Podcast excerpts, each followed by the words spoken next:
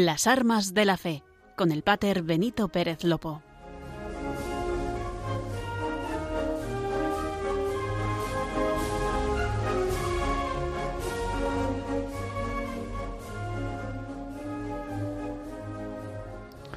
Muy buenas noches a todos los oyentes de Radio María. Reciban un saludo muy especial. Sería imposible conocer a todos los oyentes de la radio, al menos aquí. Ya tendremos ocasión. Pero cada vez así lo comentamos con otros voluntarios, con esta gran familia de la única radio que cambia vidas, que cada vez que preparamos un programa, cada vez que nos acercamos aquí, antes de darle al botón de inicio, yo y todos ellos estamos pensando en ustedes. Pensamos en aquellos que están al otro lado de la radio, en aquellos que nos escuchan desde las cárceles, hospitales, también desde sus hogares, aquellos que están 24 horas, los siete días de la semana, y aquellos que sintonizan ocasionalmente. Todos ustedes, queridos amigos, reciban un saludo cariñoso y la oración del equipo de las armas de la fe.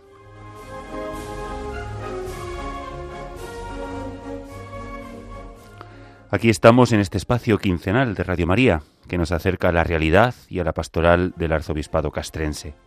Como siempre decimos, no solo hablamos de la pastoral de esta iglesia, cada viernes nos centramos en los fieles a los que sirve este arzobispado, los hombres y mujeres que sirven a España en las Fuerzas Armadas y cuerpos de seguridad del Estado. Y un viernes más está con nosotros, como todos los viernes, María Esteban. Buenas tardes, ya noches, María. Buenas noches, Pater, y buenas noches también de mi parte a todos los oyentes de Radio María, tanto a los más fieles que nos escuchan en cada programa como a los que nos escuchan eh, por cualquier otro motivo. A todos vosotros esperamos que disfrutéis de este ratito en las armas de la fe. También nos acompaña desde el otro lado de la pecera los mandos técnicos Mónica Martínez.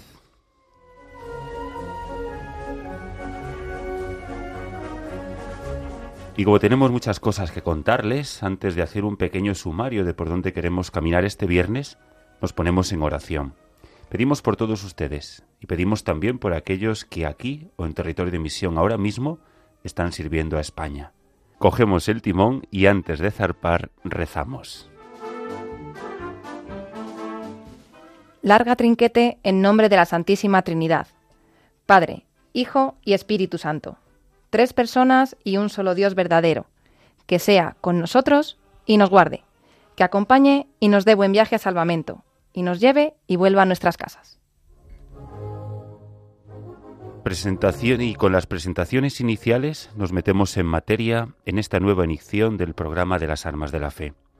Hoy queríamos compartir con ustedes las virtudes de los militares, guardias civiles y policías nacionales, los valores que sustentan esa vida. Detrás de ese uniforme está una persona con miedos también, con sentimientos. Un hombre o una mujer que fueron educados y entrenados para servir y ser los centinelas de la paz. Seguiremos una metodología muy sencilla. Nombraremos el valor, veremos la definición y nos acercaremos a las reales ordenanzas para las Fuerzas Armadas y todo ello inspirado en el Decálogo del Cadete. Alguno podrá preguntarse qué es eso de las reales ordenanzas. Las reales ordenanzas para las Fuerzas Armadas constituyen el código de conducta de los militares y definen los principios éticos y las reglas de comportamiento de acuerdo con la Constitución y el resto del ordenamiento jurídico. El Real Decreto aprobado por el Consejo de Ministros de 6 de febrero de 2009 sustituye a las reales ordenanzas vigentes desde el año 1978 y culmina con un proceso de elaboración iniciado en el año 2005. Este proceso fue impulsado desde el Ministerio de Defensa y contó con una amplia participación del ámbito de las Fuerzas Armadas, incluyendo no solo a oficiales, sino también suboficiales y personal de tropa y marinería, hombres y mujeres de los tres ejércitos, así como del Estado Mayor de la Defensa, entre otros. Las reales ordenanzas para las Fuerzas Armadas actualizan de esta manera diversos preceptos tradicionales de las anteriores ordenanzas y al mismo tiempo incorporan nuevas normas y criterios acordes con la sociedad española actual, con el escenario internacional y con las misiones encomendadas hoy a las Fuerzas Armadas.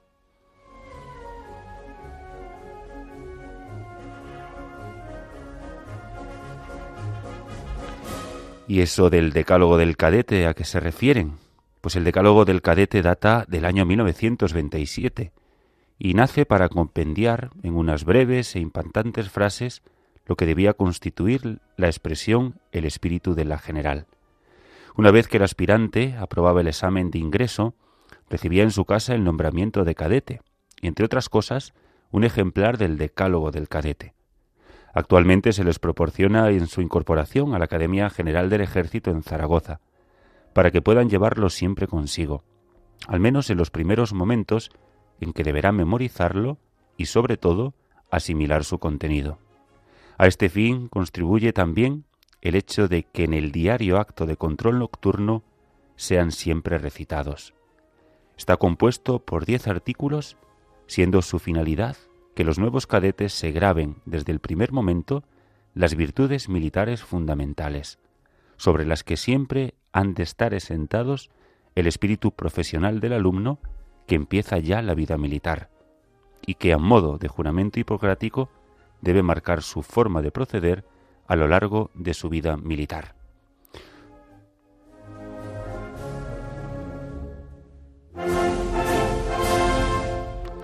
Por último, en la sección de Bajo la bandera de Jesús, María Esteban nos traerá a Nuestra Señora de los Ángeles, patrona de las fuerzas aeromóviles del Ejército de Tierra. Y solo nos queda decirles que nos pueden seguir a través de la radio, pero también en la página web radiomaria.es. Y como siempre, les recordamos que si nos quieren dejar algún comentario o sugerencia, pueden hacerlo enviando una carta aquí a los estudios de Radio María, en Paseo Lanceros número 2, 28024 de Madrid. Estaremos muy contentos de atenderles. Les vuelvo a repetir la dirección, Paseo Lanceros número 2, 28024 de Madrid. Gracias por quedaros con nosotros. Están escuchando las armas de la fe.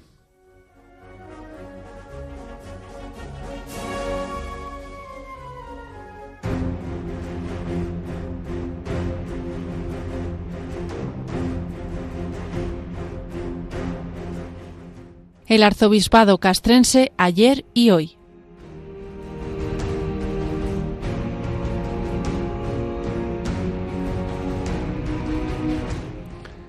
A pesar de los anhelos de paz que todos tenemos, hemos de contar con la existencia del mal y de la ambición humana, que destruye a las personas y, por desgracia, a las naciones. De ahí que los poderes públicos tengan el derecho y el deber de mantener la defensa, la integridad y la independencia nacional.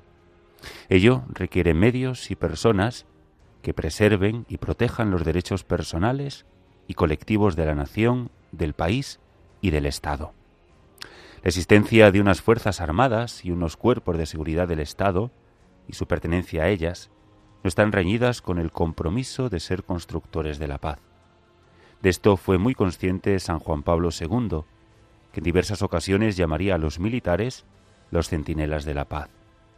En esta misma línea, en su día afirmaban los obispos españoles que los cristianos que prestan un servicio armado en la construcción y defensa de la paz deberán vivir también la vocación evangélica que se inspira en el amor, fructificada en el perdón y buscando positivamente la paz.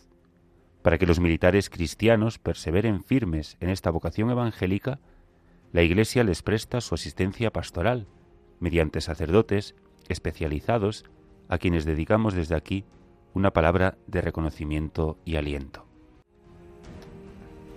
El mensaje social anterior al Concilio Vaticano II tiene sus raíces en los caminos pacifistas de Tertuliano, Agustín, Tomás y Francisco de Vitoria. Sin embargo, el pensamiento de los clásicos de la licitud acerca de la guerra es muy difícil de sostener ante el nuevo concepto de la guerra moderna, con su carácter de totalidad, ya que el objetivo de destruir al, adversario no solo se dirige a su fuerza militar, sino también a su opinión pública y a las raíces culturales, sociales y religiosas de la nación que se ve atacada. El mismo Catecismo de la Iglesia Católica, en el número 2309, utiliza los elementos tradicionales enumerados por la llamada doctrina de la guerra justa, que durante siglos ha significado un serio esfuerzo para hacer valer el derecho a la guerra, en la guerra y después de la guerra. Tenemos que subrayar la claridad y la decisión de San Juan XXIII en la encíclica Pacem in Terris de 1963. En ella el Papa recoge las palabras de Pío XII. Nada se pierde con la paz todo puede perderse con la guerra. En el mismo documento subraya el absurdo que supone, en una época como la nuestra, que se jacta de haber llegado a poseer la energía atómica, sostener que la guerra sigue siendo un medio apto para resarcir el derecho violado. Las razones de la condena de la guerra se encuentran en la misma dignidad del hombre y de la vida humana. Los pueblos viven bajo un perpetuo temor, como si les estuvieran amenazando una tempestad que en cualquier momento pudiera desencadenarse con ímpetu horrible. Pero el miedo no es suficiente defensa contra el horror de la guerra. De aquí que el deber ético no solamente lleve a condenar la guerra, sino que esta condena ha de ser extensiva a la misma carrera de armamentos y se afiance abiertamente en favor del desarme. También hay otro aspecto que no se debe olvidar. No puede considerarse ilícito defenderse contra un injusto agresor, incluso con la utilización de la fuerza. Pero una cosa es utilizar la fuerza militar para defenderse con justicia, y otra, muy distinta, querer someter a otras naciones. La potencia bélica no legitima cualquier uso militar o político de ella. Y una vez estallada la guerra, lamentablemente, no por eso todo es lícito entre los beligerantes. Los que en servicio de la patria se hallan en el ejército, considerándose instrumentos de la seguridad y libertad de los pueblos, desempeñando bien esta función, realmente contribuyen a estabilizar la paz. Es verdad aquello que afirmó Alexis Tolqueville, que los hombres que viven en los países democráticos no tienen por naturaleza espíritu militar. Lo adquieren a veces, cuando a su pesar han sido arrastrados a los campos de batalla. Pero levantarse en masa por sí y exponerse voluntariamente a las miserias de la guerra, y sobre todo a las que la guerra civil supone, es un partido por el que no se inclina el hombre de las democracias. Con acierto, se ha dicho que para conocer el ejército hay que penetrar en su espíritu. Este programa de las almas de la fe nos ayudará a entrar en el espíritu del ejército. Lo haremos a través de los valores de estos hombres y mujeres que sirven a España construyendo y siendo centinelas de la paz artesanos, en palabras del Papa Francisco.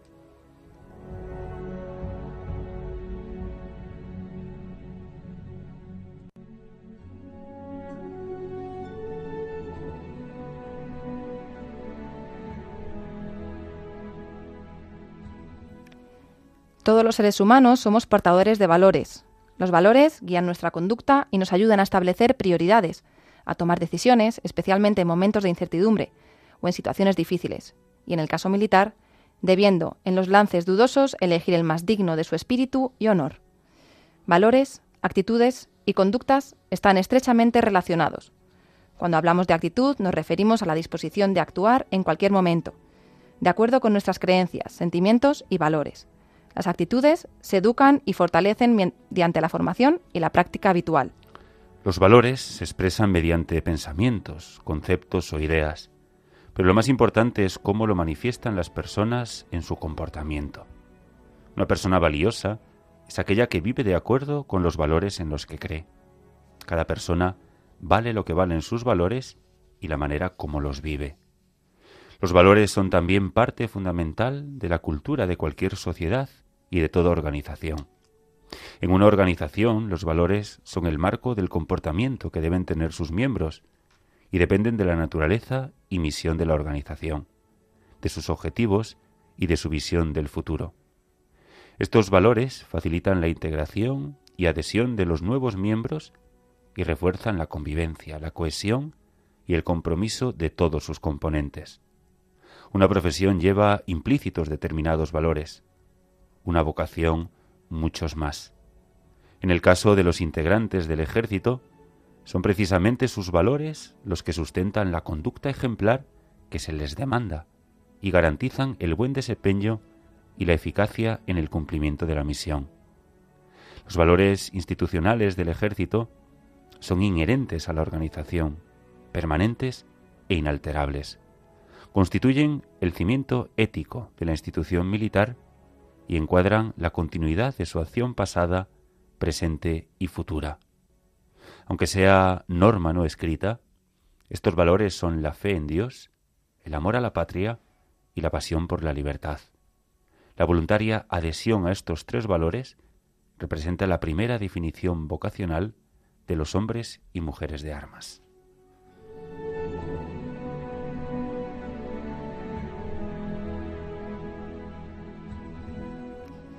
Los valores del soldado son el marco de actuación personal y profesional de todos los integrantes de las Fuerzas Armadas y cuerpos de seguridad del Estado.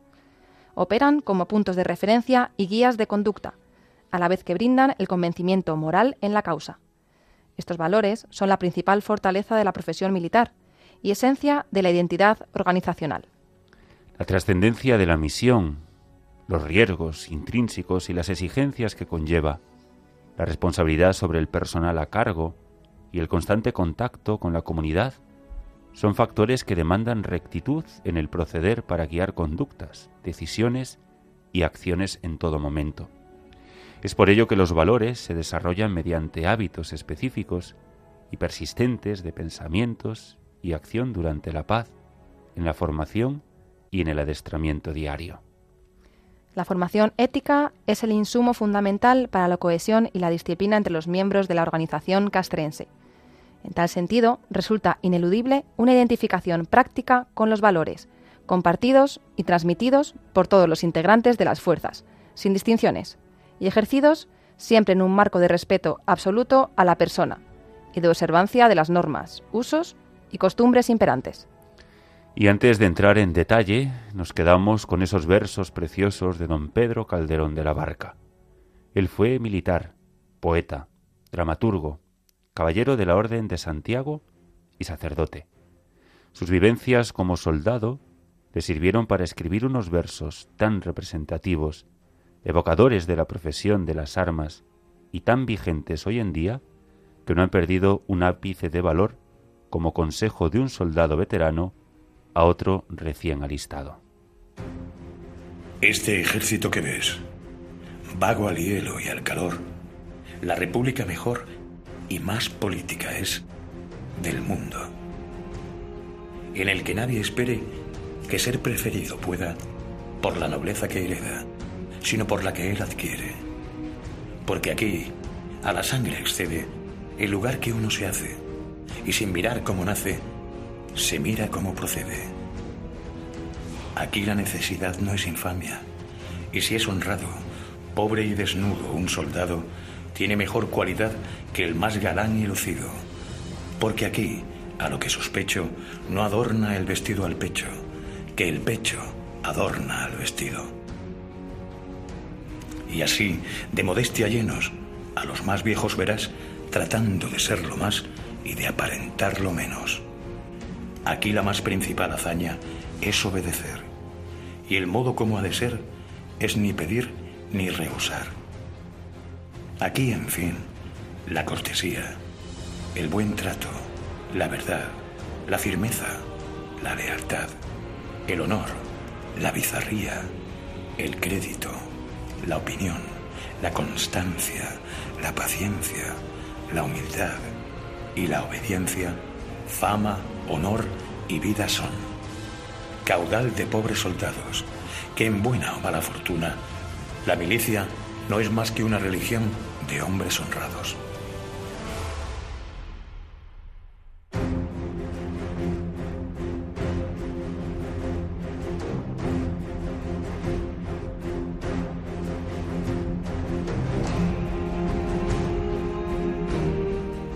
La milicia no es más que religión de hombres honrados. Con estos preciosos versos de Pedro Calderón de la Barca, en este ejército que ves, donde se nombraba ya tantos y tantos valores. Vamos a entrar en detalle y seguiremos, pues como anunciábamos, esa metodología. Pues intentemos que sea sencilla. Anunciaremos el valor en el que queremos entrar, la definición de él, veremos qué nos dicen las reales ordenanzas para las Fuerzas Armadas y todo ello nos inspiraremos en el decálogo del cadete. Este decálogo es el siguiente. Tener un gran amor a la patria y fidelidad al rey, exteriorizado en todos los actos de su vida. Tener un gran espíritu militar, reflejado en su vocación y disciplina. Unir a su acrisolada caballerosidad constante celo por su reputación. Ser fiel cumplidor de sus deberes y exacto en el servicio. No murmurar jamás ni tolerarlo. hacerse querer de sus inferiores y desear de sus superiores. Ser voluntario para todo sacrificio, solicitando y deseando siempre el ser empleado en las ocasiones de mayor riesgo y fatiga. Sentir un noble compañerismo, sacrificándose por el camarada y alegrándose de sus éxitos, premios y progresos. Tener amor a la responsabilidad y decisión para resolver. Ser valeroso y abnegado.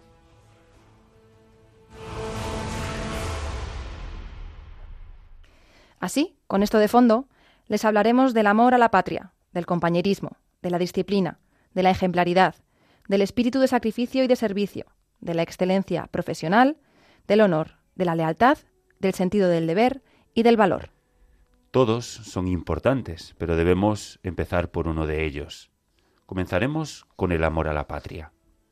El amor a la patria, patriotismo, es el profundo sentimiento de querer a España y el orgullo de formar parte de ella, de su pueblo, de su territorio, de su historia, de su cultura y sobre todo de ese proyecto común. Constituye el valor fundamental del militar, porque en él se basa su vocación. Es expresión de respeto y aceptación de la herencia recibida. Manifiesta el reconocimiento a los que nos precedieron en la construcción de nuestra nación. Las reales ordenanzas para las Fuerzas Armadas, en su artículo 6, dicen, Todo militar tiene el deber de prestar ante la bandera juramento o promesa de defender a España. Mostrará el máximo respeto a la bandera y escudo de España y al himno nacional como símbolos de la patria transmitidos por la historia. En palabras del general Carmelo Medrano Salto, el patriotismo o amor a la patria es el fundamento y motor de todas las virtudes que componen los valores militares. El amor a España, nuestra patria, nos identifica como españoles.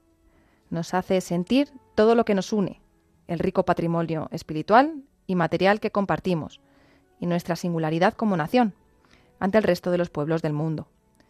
Se expresa como un sentimiento de profunda entrega compartida a una empresa colectiva, que integra a todos los españoles por encima de su diversidad y de sus diferencias políticas, religiosas, sociales o de cualquier tipo.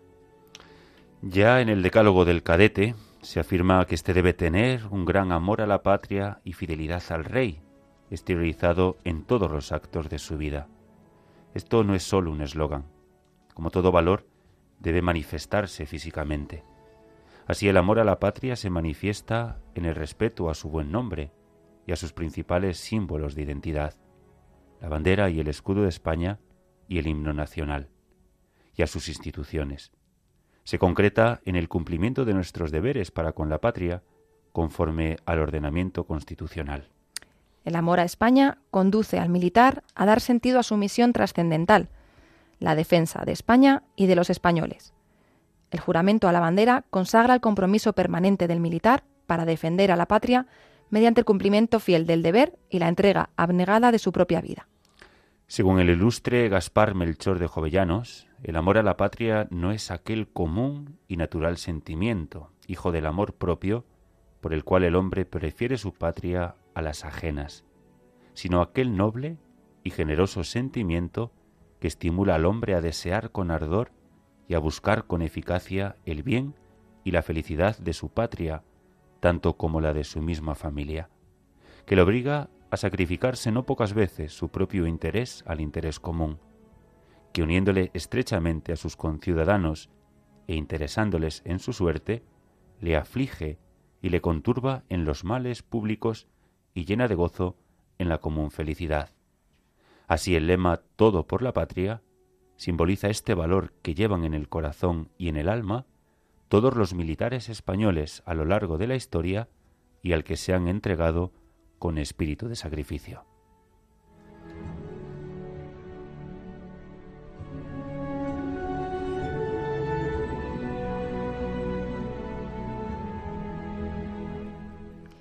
Otro de los valores que queremos traerles es el compañerismo, el compañerismo es el compromiso que impulsa a entregarse mutuamente, con generosidad y desinterés en beneficio del compañero. Las reales ordenanzas para las Fuerzas Armadas, en su artículo 73, nos dicen del militar que velará por la convivencia entre todos sus subordinados sin discriminación alguna, por razón de nacimiento, origen racial o étnico, género, orientación sexual, religión o convicciones, opinión o cualquier otra condición o circunstancia personal o social, fomentando el compañerismo y la integración intercultural. Ya hemos hablado muchas veces de ello en las armas de la fe, pero es bueno recordarlo. El compañerismo es uno de los pilares en la relación entre militares, que va mucho más allá del empleo y la jerarquía. Se forja en el trabajo diario, se fortalece en las vivencias de la unidad, ejercicios, servicios y operaciones, y se consagra en el combate.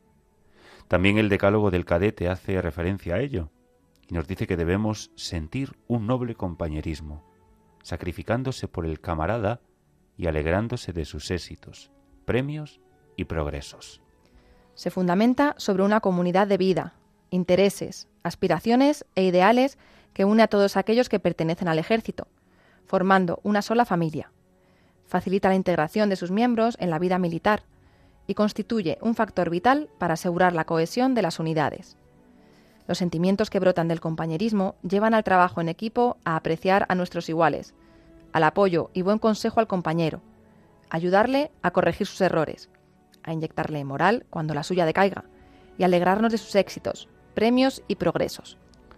El coronel del Ejército de Tierra, don Juan Arencibia, en su libro Los valores morales y las Fuerzas Armadas, afirma que el compañerismo es la unión, la agradable convivencia, la mutua compenetración y la tolerancia recíproca. Sobrepasa el concepto genérico de acompañar para integrarse en el de compartir ideales, alegrías, sacrificios y riesgos en la paz y en la guerra. Todo militar debe practicar y fomentar un noble compañerismo. Especialmente los mandos deben inculcar y transmitir este noble sentimiento entre sus subordinados. Por el contrario, los celos, la envidia, la murmuración o encubrir al compañero que ha obrado mal, amparándonos en un falso compañerismo, atentan contra la cohesión de la unidad y fomentan la división entre sus componentes.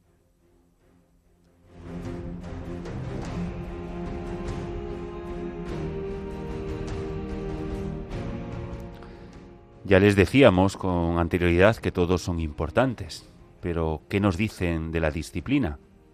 La disciplina es asumir y practicar racionalmente, por sentido del deber, las reglas del ejército, para con ello garantizar el cumplimiento de la misión. Si nos fijamos en las reales ordenanzas para las Fuerzas Armadas, en su artículo 8, se nos dice que la disciplina es el factor de cohesión que obliga a mandar con responsabilidad y a obedecer lo mandado. Será practicada y exigida en las Fuerzas Armadas como norma de actuación tiene su expresión colectiva en el acatamiento a la Constitución y su manifestación individual en el cumplimiento de las órdenes recibidas. La disciplina es, en primer lugar, la disposición del militar para obedecer con diligencia y exactitud las órdenes de sus superiores. La disciplina se define como doctrina, instrucción de una persona, especialmente en lo moral y también como observancia de las leyes y ordenamiento de la profesión o instituto. La disciplina envuelve ideas muy complejas, al parecer contradictorias o incompatibles, y sin embargo simultáneas y correlativas de deberes y derechos, de estímulo y desaliento, de ímpetu y de presión, de elevación y humildad, de orgullo y de modestia, de premio y de castigo. Es la piedra clave que sostiene el arco del mando. Decimos que reina la disciplina en un grupo militar cuando la armonía interna del mismo trasciende a cuantos la contemplan. Y por supuesto, sin justicia no puede existir la disciplina. Al mismo tiempo, la disciplina obliga al que imparte las órdenes a mandar con firmeza y responsabilidad, asumiendo las consecuencias de sus decisiones, velando por la moral y la seguridad de sus subordinados y siendo él mismo modelo de disciplina. El decálogo del cadete, al que nos venimos refiriendo, nos dice que el cadete debe tener un gran espíritu militar, reflejado en su vocación y disciplina. La disciplina facilita el cumplimiento de la misión, ya que garantiza que toda unidad actúe como un solo hombre siguiendo las órdenes de su jefe. Esta forma de obedecer no supone renunciar a la propia iniciativa, ni tampoco a la responsabilidad. Por el contrario, exige un esfuerzo intelectual para identificarse con los propósitos del mando y comprometerse lealmente en su ejecución. Es deber y responsabilidad de todo militar practicar, exigir y fortalecer la disciplina, de forma que se convierta en una actitud permanente, incluso en las situaciones más existentes del combate. Cuando un ejército lo ha perdido todo, aún le queda la disciplina. George Washington llegó a afirmar que la disciplina es el alma de un ejército. Hace formidable a un pequeño grupo, le da fuerza a los débiles y sube la autoestima de todos. La disciplina en el ejército, como institución, se manifiesta en su acatamiento a las leyes a través de las órdenes que reciba del gobierno de la nación.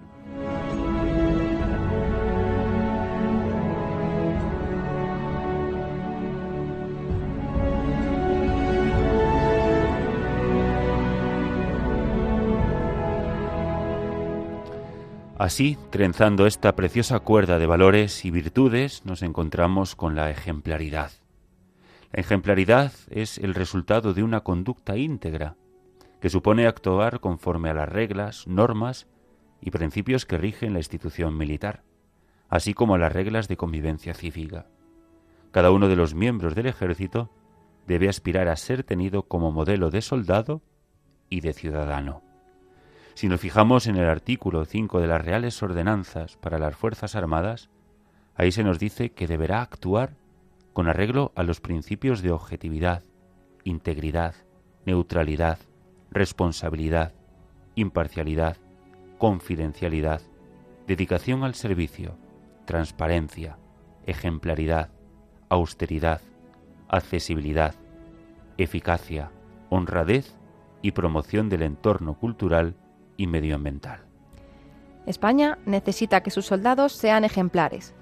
Para lograrlo, cada uno debe dar lo mejor de sí mismo, en el servicio o fuera de él, porque el militar siempre viste de uniforme. Es de vital importancia, ya que como afirmó hace mucho tiempo el marqués de Santa Cruz de Marcelano, si dictas alguna orden que en realidad o en la mente de tus soldados sea arriesgada, penosa o difícil de ejercer, Preséntate el primero a desvanecer con él, ejemplo de tus temores, las réplicas y las dificultades, no habiendo trabajado ni peligro que si el jefe lo padece, el soldado no lo sufra. La obligación y la voluntad de ser ejemplares estimularán el cultivo de todos los valores humanos y el cumplimiento exacto de todos los deberes profesionales y cívicos. Esta conducta no está movida por el deseo de reconocimiento o de recompensa. Su verdadero motor son el honor y el espíritu de servicio. Ya en el primer siglo de nuestra era, el historiador, biógrafo y filósofo moralista griego Plutarco llegó a escribir que no hay cosa que más disfrute el soldado romano que ver a su oficial de mando comer abiertamente el mismo pan que él, o tenderse sobre un sencillo lecho de paja, o erigir una empalizada. Lo que admira de un jefe es su disposición para compartir el peligro y las dificultades, más que su habilidad para conseguir honor y riqueza, y sienten más aprecio por los oficiales que son capaces de hacer esfuerzo junto a ellos que por los que les permiten pasarlo bien. Lo que hoy está tan de moda en nuestra sociedad, ejercer el liderazgo, lo venían haciendo los mandos del ejército desde tiempos inmemorables.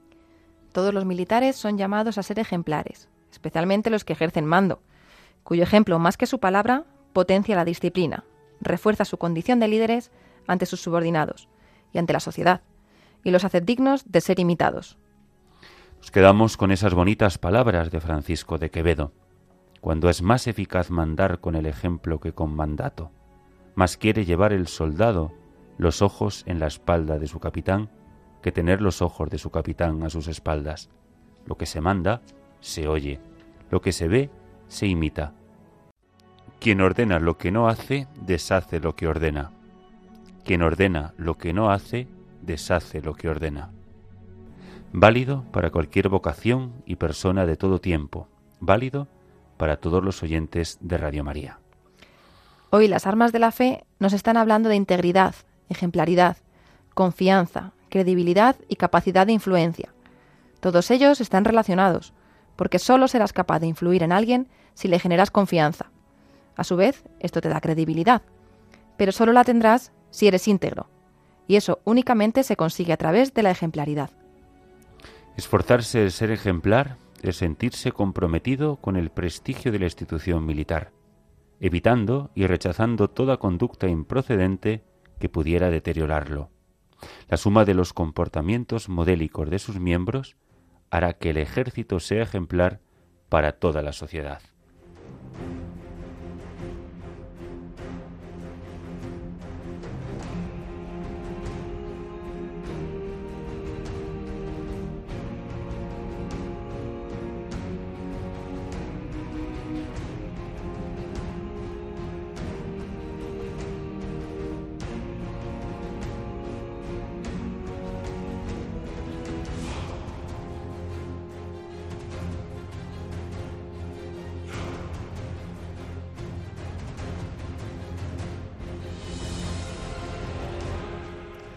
Y así nos encontramos con el espíritu de sacrificio.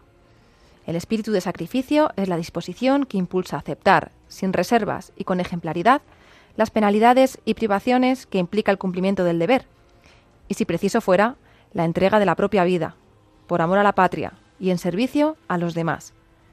Veamos qué nos dicen las reales ordenanzas para las Fuerzas Armadas.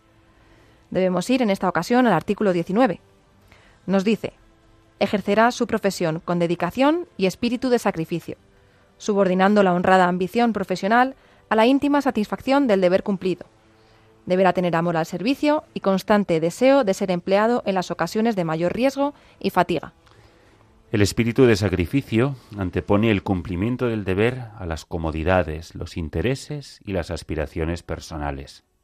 Educa al militar en la austeridad, le hace más resistente frente a las dificultades y esfuerzos prolongados, y le ayuda a superar las adversidades. La austeridad, la abnegación y la entrega forman parte consustancial del espíritu de sacrificio. Se alimenta del amor a la patria, la vocación y el compromiso que llevan al militar a demandar los puestos de mayor riesgo y fatiga. El decálogo del cadete afirma que se debe ser voluntario para todo sacrificio, solicitando y deseando siempre ser empleado en los puestos de mayor riesgo y fatiga.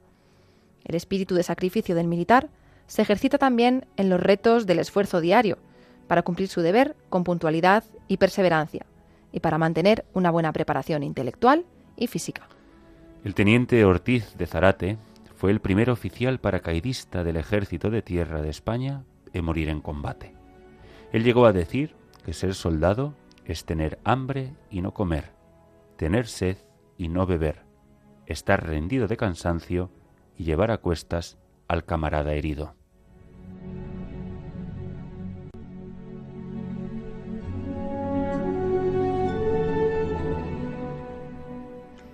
Cuando nos referíamos a los militares, decimos que son los servidores.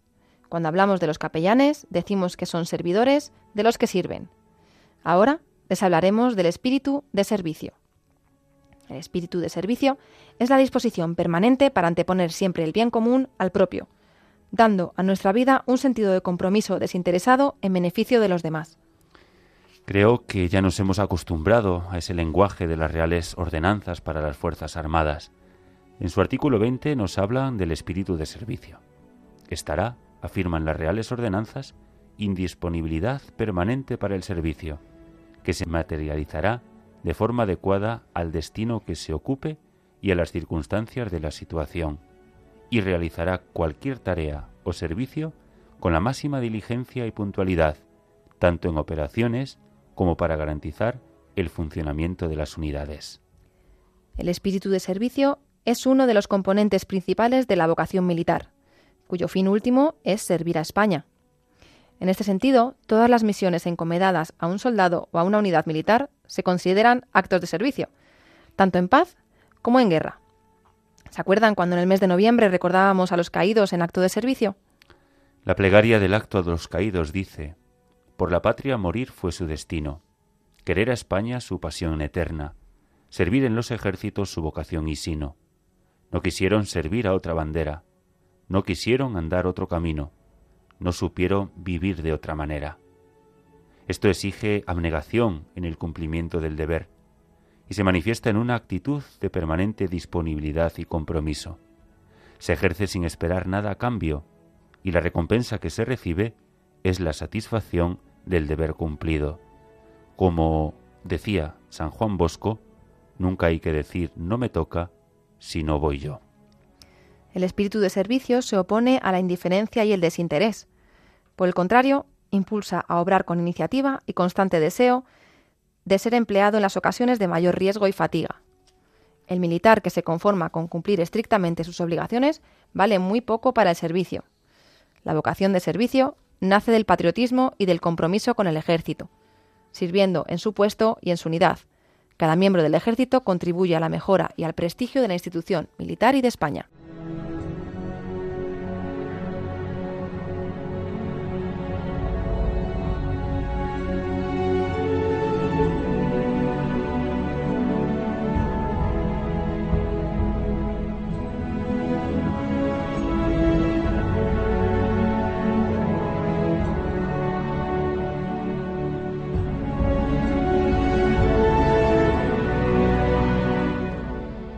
Con esta vocación de servicio nos lleva a la excelencia profesional del militar.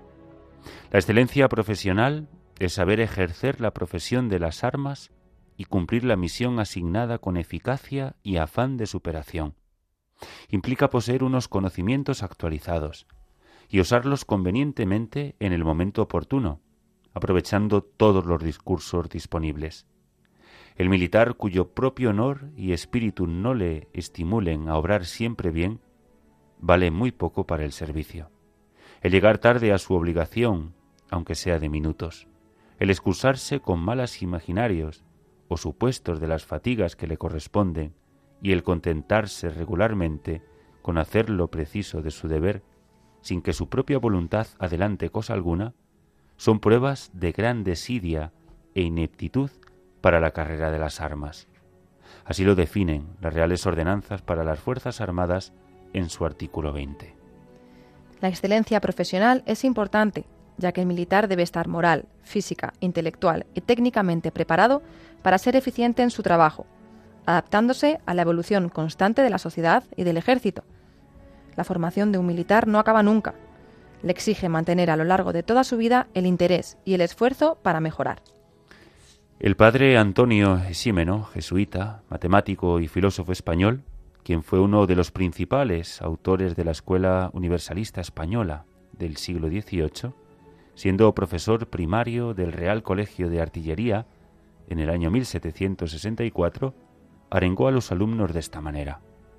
Si pensáis que a este honroso uniforme estaba eso el desprecio del estudio, la galantería en el trato, la conquista de los estrados, y el poco respeto a las cosas de la religión, os equivocasteis, por cierto. Quien camina en el servicio sobre estas ideas, o llora desconocido en un rincón su poca fortuna, o si el favor le promueve a los grados que no merece, echa al fin un borrón sobre el escudo de su familia y sobre las armas de su rey. Sabed que sois llamados al trabajo del estudio, a la fatiga de la campaña y a la gran virtud que requiere un estado en que se ha de vivir con subordinación a muchos, y a todos se ha de obedecer pronta y alegremente, aun en lo no bien mandado, en que se ha de mirar la muerte con ojos enjutos, y en que todo se ha de aventurar por el servicio de Dios y de la religión. El militar, queridos oyentes de las armas de la fe, no puede ser conformista ni limitarse a cumplir lo preciso en su deber. Lo vimos con el testimonio de los militares que por aquí pasaron. Su propia iniciativa y afán de superación deben impulsarle a actualizar y perfeccionar sus conocimientos, destrezas y capacidades. Esta disposición de ánimo es especialmente exigente para quien ejerce el mando, ya que sobre su prestigio y excelencia profesional se asienta la confianza de sus subordinados. La excelencia profesional se sustenta en la responsabilidad, la autocrítica y la humildad para aceptar que sólo se es ignorante aquel que cree que ya lo sabe todo. Su práctica dentro del ejército tiene mucho de esfuerzo individual, pero también de trabajo en equipo. El militar competente no se limita a su propio perfeccionamiento, sino que con generosidad transmite a los demás su conocimiento y experiencia. La recompensa es, como siempre, la satisfacción del deber cumplido, el prestigio ante los demás y el aumento de la confianza en sí mismo.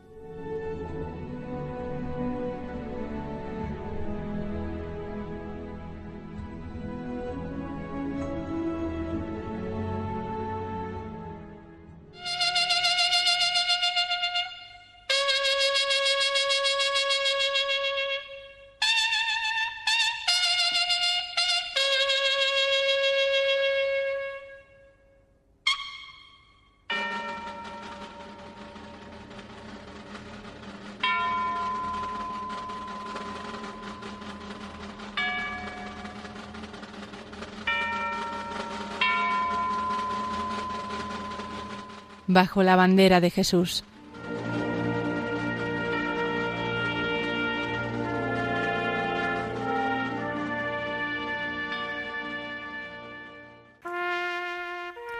El pasado 2 de agosto celebramos el día de la fiesta de Nuestra Señora de los Ángeles, así que hoy, en Bajo la Bandera de Jesús, rendiremos nuestro humilde homenaje a la Virgen de los Ángeles, patrona de las Fuerzas Aeromóviles del Ejército de Tierra, también llamado FAMET que se celebra cada 23 de junio. Los orígenes de la advocación de la Virgen María como Reina de los Ángeles se remonta al siglo XIII, nacimiento de la Orden franciscana, cuando San Francisco de Asís reconstruye una pequeña iglesia propiedad de los benedictinos, situada en unos terrenos llamados Porciúncula. Le fue entregada en 1212, con la condición de hacer de ella la casa madre de su orden religiosa.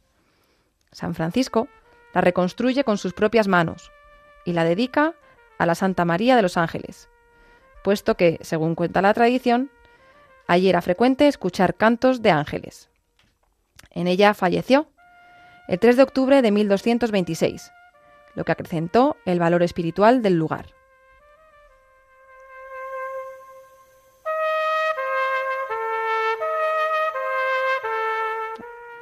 La devoción a Nuestra Señora de los Ángeles Está unida también a su santuario en el Cerro de los Ángeles, junto al camino que de Madrid se dirige al sur de la península. Muchos viajeros se han detenido en esta tierra al sur de la provincia de Madrid, habitándola, y han reencontrado en la Virgen María sus raíces y la acogida de su oración creyente. A partir del siglo XVII, consta documentación escrita sobre esta devoción. Según la tradición precedente, unos pastores hallaron la imagen de la Virgen en lo alto del cerro, en una noche de tormenta. La imagen, gracias a la notable devoción del pueblo cristiano, ha sido viajera desde tiempos remotos a Pinto, a Getafe, en los momentos de sequía, de plagas y de epidemias. Sin embargo, siempre ha regresado al cerro. La Virgen de los Ángeles ejerce su patronazgo ante Dios, allí donde Cristo reina, allí donde la imagen y los velos desaparecen, donde está la gloriosa del Padre, allí donde la fe y la esperanza desaparecen, allí donde solo queda el amor o la comunicación gozosa de la Trinidad.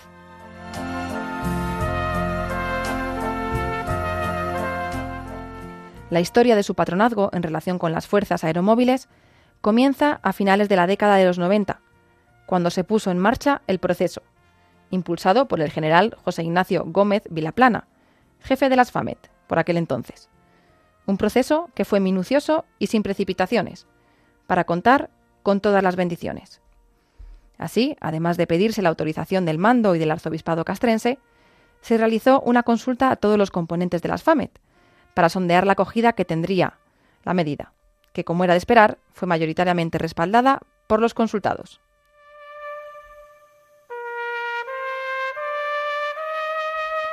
El 8 de enero de 1999 se firmaba el decreto de la Santa Sede, estableciendo a Santa María Virgen, Nuestra Señora de los Ángeles, como patrona de las fuerzas aeromóviles del Ejército de Tierra, siendo entronizada por el arzobispo castrense José Manuel Estepa Llaurens el día 7 de febrero. El patronazgo canónico ya estaba conseguido, pero aún quedaba el reconocimiento administrativo, que llegó el 29 de febrero del 2000, cuando el arzobispo castrense firmó el decreto sobre santos patronos, que incluía para las Fuerzas Aeromóviles del Ejército de Tierra, Nuestra Señora de los Ángeles, a celebrar el 23 de junio.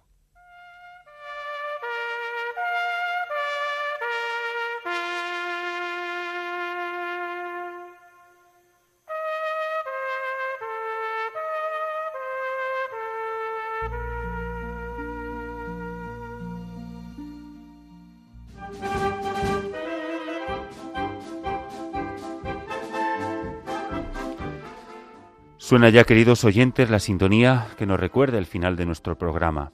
Terminamos este programa donde una vez más quisimos traerles pues un poquito de la pastoral castrense. Una pastoral que anuncia a Jesucristo a los centinelas de la paz. Hoy le hablamos de sus virtudes, de sus valores, aquellos que portan nuestros centinelas y artesanos de la paz, nuestros ángeles custodios, los hombres y mujeres que sirven a España en las Fuerzas Armadas y cuerpos de seguridad del Estado. Les hablamos de amor a la patria, de compañerismo, de disciplina, de ejemplaridad, de espíritu de sacrificio, de espíritu de servicio y de excelencia profesional. Nos quedan más virtudes y más valores. Con María Esteban, en Bajo la bandera de Jesús, nos acercamos a Nuestra Señora de los Ángeles, patrona de las fuerzas aeromóviles del Ejército de Tierra. Conocimos el decreto de su creación y el bien que ha hecho el cardenal Estepa que en paz descanse a favor de la religiosidad popular dentro de las Fuerzas Armadas. Nuestros militares encuentran en sus patronos un ejemplo a seguir. Recordarles que pueden volver a escuchar este programa en el podcast de Radio María o a través de la web de radiomaria.es. Y si nos quieren dejar algún comentario o sugerencia, pueden escribirnos aquí a los estudios de Radio María, en Paseo Lanceros número 2, 28024 de Madrid. Estaremos muy contentos de atenderles. Les recuerdo la dirección, Paseo Lanceros número 2, 28024 de Madrid. Continúa la programación de Radio María con sus informativos. Nosotros nos volveremos a escuchar el próximo viernes 19 de agosto a las 9 de la tarde, a las 8 en Canarias. Hasta entonces, como no puede ser de otra manera, les damos las gracias de corazón por acompañarnos y les pedimos que no dejen de rezar por nuestro arzobispo, por todos los capellanes, por nuestros seminaristas. Háganlo como siempre por los que ahora mismo, en estos momentos, están sirviendo a España para que nosotros gocemos de paz, libertad y tranquilidad. Guardias civiles, policías nacionales y militares que aquí o más allá de nuestras fronteras sirven por amor y a España.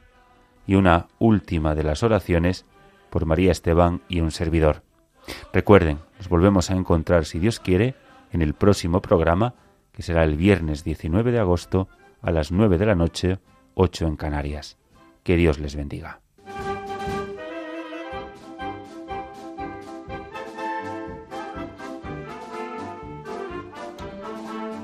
Han escuchado Las Armas de la Fe con el Pater Benito Pérez Lopo.